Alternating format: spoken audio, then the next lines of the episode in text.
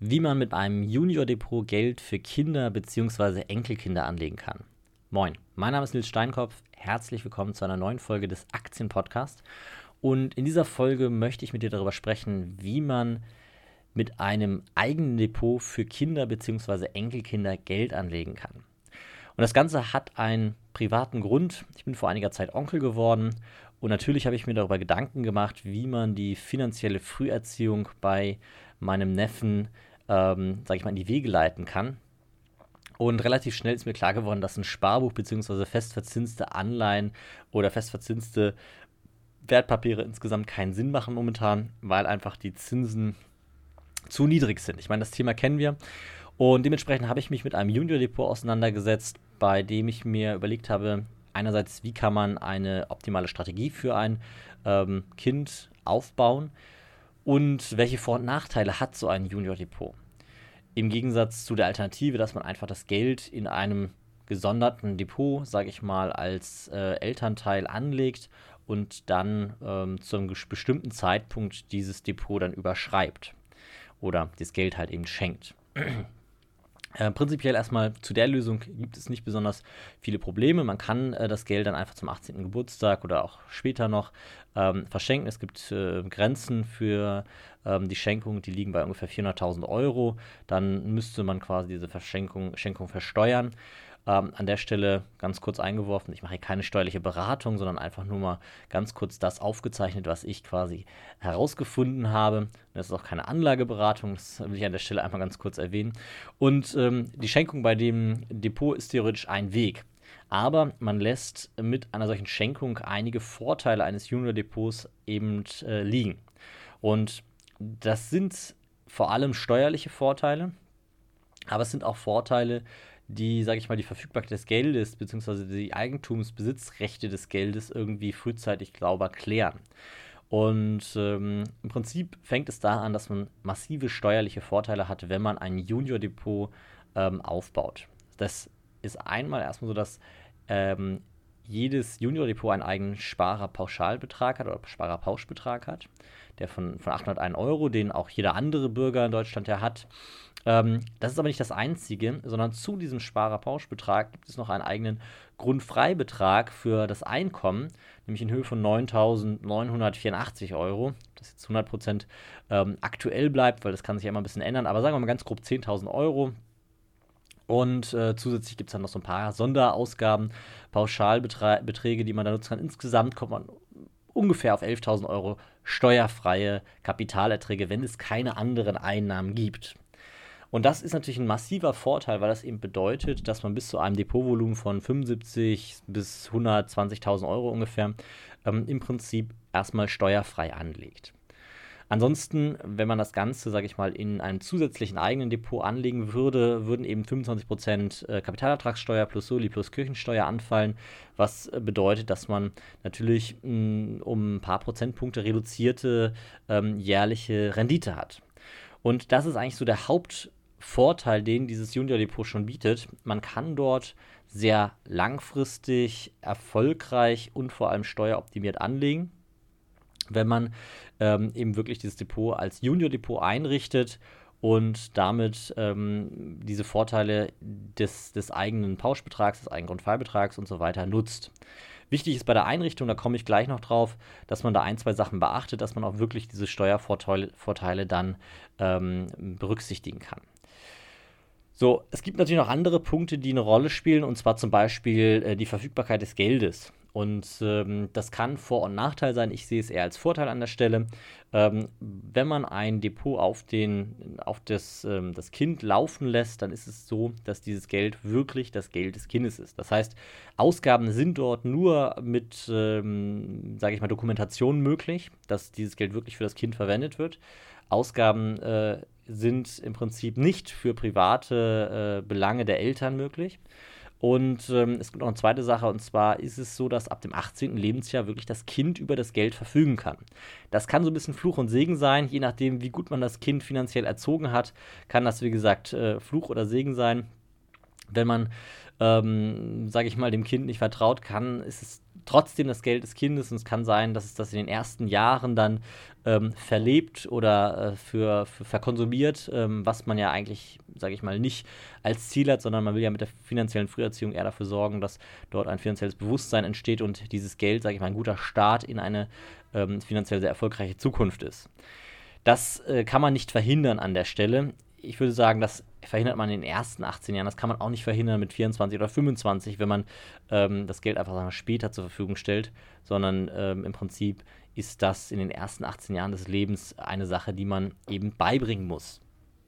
Und ähm, die, die zwischenzeitliche Ausgabe von Dokumentation oder mit Dokumentation halte ich auch für sinnvoll, weil dadurch eben nicht einfach in dieses Depot gegriffen wird, sondern dieses Depot, Depot wirklich ähm, seinen Zweck erfüllt und langfristig dort einen Kapitalstamm oder ein Vermögen aufbaut für das Kind. Es gibt so ein paar Nachteile leider auch, und zwar äh, einerseits bei der BAföG und bei der Krankenversicherung. Wenn ein Vermögen von mehr als 8.200 Euro aktuell existiert, wird alles äh, darüber angerechnet und wirkt sich auf die Bar auf BAföG aus. Ich bin ein Mensch, der selber kein BAföG erhalten hat und auch nicht äh, unbedingt ähm, das als notwendig sieht. Ähm, trotzdem muss man es an der Stelle einmal erwähnen, dass das BAföG relevant sein kann. Das heißt, wenn dort ein Depot ist, was mit 50, mit vielleicht 80 oder 100.000 Euro sogar ähm, gefüllt ist, dann ist das eben am Ende ähm, ein Thema, was, was sich eben auf, auf den, auf den BAföG-Beitrag ähm, auswirkt und das eben nicht zum Vorteil. Und es gibt noch ein zweites Thema, wenn die Einkünfte mehr als, äh, ich glaube, 6.400 Euro ungefähr pro Jahr betragen, dann ist es so, dass man auch noch Familienversicherungs, äh, nicht mehr familienversicherungspflichtig ist, sondern und keine Möglichkeit mehr hat, über die Familienversicherung versichert zu sein, sondern muss sich eben selbst versichern. Das heißt, das Kind muss sich bei Kapitalerträgen größer 6.500 Euro ungefähr ähm, äh, selbst versichern. Das kann es zwar auch über die gesetzliche Krankenversicherung machen, aber es ist eben eine eigene, eine eigene Versicherung, die dort abgeschlossen werden muss. Und das bedeutet unterm Strich, dass ähm, im Prinzip ab einem Depotvolumen von ja, 60.000, 70.000 Euro ähm, es passieren kann, dass man dann ähm, nicht mehr familienversichert ist als Kind. Und das kostet natürlich wieder Geld, das muss man sich dann im Einzelfall angucken, ist nur eine Sache, die man auf jeden Fall berücksichtigen sollte an der Stelle. So, das im Großen und Ganzen trotzdem aus meiner Sicht überwiegen da die Vorteile, weil man eben wirklich jahrelang steuerbegünstigt investieren kann. Und ähm, die anderen Nachteile sind eben, ähm, sage ich mal, werden durch, das, durch den Vorteil der, der, des Aufbauens von Vermögens, glaube ich, kompensiert an der Stelle. Die nächste Frage, die man sich natürlich dann stellt, ist äh, einerseits, welches Depot braucht man dafür oder welches Depot ist das beste Depot, wo kann man so ein Kinderdepot überhaupt abschließen? Und ich habe mich da auch sehr intensiv mit auseinandergesetzt, habe am Ende ein Depot gefunden, wo man eine kostenlose Depotführung hat, ähm, man sehr unkompliziert das Depot auch eröffnen kann, online eröffnen kann, man extrem viele Aktien, ETFs oder Fonds handeln kann, viele 0-Euro-Sparpläne auch hat, ähm, wo Sparpläne angepasst, pausiert werden können wo es äh, eine sehr hohe Einlagensicherung gibt, was natürlich nur relevant ist für, sage ich mal, Kontovermögen, also nicht das, was nicht investiert ist, weil das ist sowieso Sondervermögen. Und ähm, habe dieses Depot unten mal in die Shownotes gepackt. Dort findet ihr einen Link zu dem Depot, ähm, das aus meiner Sicht das beste Junior-Depot ist. Über den Link kriegt man tatsächlich noch 20 Euro Prämie. Und diese 20 Euro Prämie, die sind zum 18., wenn man zum, zum, zur Geburt des Kindes anfängt mit dem Anlegen, sind die zum 18. Geburtstag ungefähr 100 Euro wert. Das heißt, ähm, unterm Strich, ähm, wenn ihr ein Junior Depot sucht, einfach mal auf den Link klicken. Aus meiner Sicht das äh, definitiv beste Junior Depot, was man finden kann. Ähm, es gibt aber natürlich bei allen großen ähm, Depot oder allen großen Brokern Depots für Kinder, die sehr gut nutzbar sind.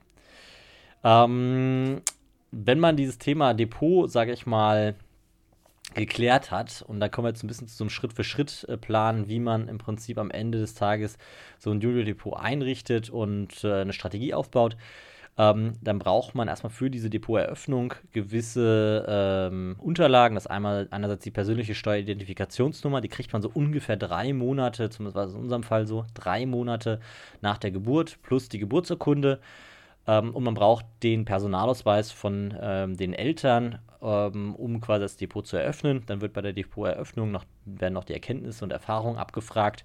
An der Stelle muss man eben ähm, dementsprechend seine Erkenntnisse und Erfahrungen angeben, um dann eben handeln zu können. Das ist immer das Gleiche. Da muss man, braucht man gewisse Erfahrungen in all den Bereichen, damit man das ähm, das am Ende auch handeln kann.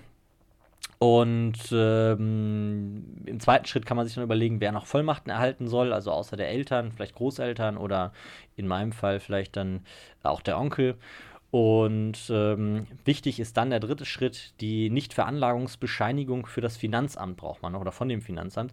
Die muss man ausfüllen und das ist quasi eine Bescheinigung, die das automatische Abführen der Kapitalerträge erst nach diesen Freibeträgen äh, durchführt. Das heißt, dass wir wirklich diese, nicht nur diese 801 Euro Sparerpauschalbetrag da berücksichtigen, sondern wirklich die komplette Bandbreite ähm, inklusive der, der Einkommenssteuerbegrenzung, äh, also des, des Grundfreibetrags von, von knapp 10.000 Euro auch berücksichtigt. Ähm, und das Ganze nennt sich Nichtveranlagungsbescheinigung. Ähm, das muss man fürs Finanzamt ausfüllen und dann wird erst automatisch Kapitalertragssteuer abgeführt nach eben diesen circa 11.000 Euro. Und im vierten Schritt muss man sich eben überlegen, was für eine Strategie fährt man. Äh, der einfachste Weg aus meiner Sicht ist einfach einen breit gestreuten Aktien-ETF als Sparplan zu kaufen. Ne, man kauft irgendwie, in der Regel gibt es ja zur Geburt gewisse, äh, gewisse Geldgeschenke, die kann man als Startkapital nutzen. Ansonsten richtet man einen Sparplan ein für 100, 150, 200, was weiß ich, Euro im Monat. Äh, ich habe mal ausgerechnet, wenn man 5000 Euro Startkapital hat, 150 Euro im Monat investiert, dann hat man zum 18. Geburtstag 100.000 Euro ähm, wenn man einen leicht aktiveren Ansatz, ich bin ja ein Freund davon, ähm, äh, ein Portfolio-Management leicht aktiv durchzuführen. Das heißt, ich, ich handle nicht jeden Tag, aber ich handle oder ich prüfe wenigstens einmal im Monat das Depot und passe es gegebenenfalls an. Vor allem die großen Themen, Gewichte, ähm, Aktien, Anleihen, Rohstoffe und, und Immobilienfonds, sage ich mal, ähm, ein bisschen um wenn man leicht aktiven Ansatz fährt und mal davon ausgeht, äh, dass man 12% ähm, Rendite erzielt, was ich auf jeden Fall als realistisch ansehe, dann kommt man äh, mit einem Startkapital von 5000 Euro und 150 Euro monatlich auf 150.000 Euro zum 18. Geburtstag. Das heißt, ähm, man kann dort schon einen recht guten Start ermöglichen in das Erwachsenenleben mit einer relativ kleinen Sparrate und äh, da muss man am Ende sich selbst entscheiden, ob man Lust hat, eben wenigstens einmal im Monat leicht aktive ähm, oder leichte Anpassungen im Depot durchzuführen. Das hängt ja auch, auch so ein bisschen vom Know-how ab. Ähm, wir haben ja mittlerweile einen ähm, Einsteigerkurs ähm, auf der Website ähm, finance.academy, der sich um das Thema ähm, der, der Asset-Anpassung, also der, der Asset-Klassen, das heißt, dass wir uns wirklich überlegen, welche Anlageklassen sind zu welchem Zeitpunkt die richtigen beschäftigt und dort auch eine leicht aktive Strategie ähm, vermittelt. Wer Lust hat, sich mit so einem Thema auseinanderzusetzen, kann natürlich leicht aktiv rangehen. Wer aber sagt, nee, ich habe da überhaupt keine Lust drauf, der ist am besten mit einem breit gestreuten Aktien-ETF aufgestellt und sollte einfach ähm, im Prinzip sich einen der großen ähm, äh, Indizes raussuchen, darauf einen ETF aussuchen, im Idealfall einen thesaurierenden, also einen ETF, der die Dividenden reinvestiert und dann dementsprechend das Ganze einfach laufen lassen. Ne? Wie gesagt, ich trete nicht an an der Börse, um äh, nur die Marktrendite zu erzielen, sondern mein Ziel ist immer ein bisschen, ein bisschen mehr und ähm, dementsprechend fahre ich einen leicht aktiven Ansatz, ähm, der am Ende dann auch den einen oder anderen Prozentpunkt mehr an Rendite verspricht und ähm, auch vielleicht das eine oder andere Prozentpünktchen weniger an Risiko. Gut, Zusammengefasst äh, lohnt sich definitiv, so ein Junior-Depot einzurichten. Das ist aus meiner Sicht äh, ein großer Vorteil gegenüber einem Zweitdepot, was man auf den eigenen Namen bzw. den Namen der Eltern laufen lässt. Ähm, es ist definitiv ähm, empfehlenswert, sich nochmal auseinanderzusetzen mit der individuellen steuerlichen Situation vielleicht auch einen Steuerberater da, da hinzuzuziehen, wobei man eigentlich einen Großteil Informationen auch im Internet dazu findet. Wie gesagt, äh, entscheidend in unserem Fall war diese, dieser diese Nichtveranlagungsbescheinigung für das Finanzamt, ähm, sodass eben Kapitalerträge erst ab ca. 11.000 Euro anfallen. Und ähm, man muss eben einige Monate warten, bis eben die persönliche Steueridentifikationsnummer von dem Kind zugesendet wird, um das Depot eröffnen zu, zu können. Und äh, dann steht dem Ganzen eigentlich nichts im Weg und man kann für sein Kind oder sein Enkelkind, für seinen Neffen ähm, einen sehr guten, finanziell sehr guten Start äh, ins Erwachsenenleben vorbereiten und dann auch ermöglichen. Ich hoffe, dir hat die Folge gefallen. Bei Fragen bin ich unter info at finance.academy erreichbar. Den Link zum Junior Depot findest du in den Show Notes. Und wenn dir die Folge gefallen hat, dann freue ich mich natürlich wie immer über eine positive Bewertung bei iTunes oder Spotify. Und ansonsten hören wir uns in der nächsten Folge. Bis dahin, ciao.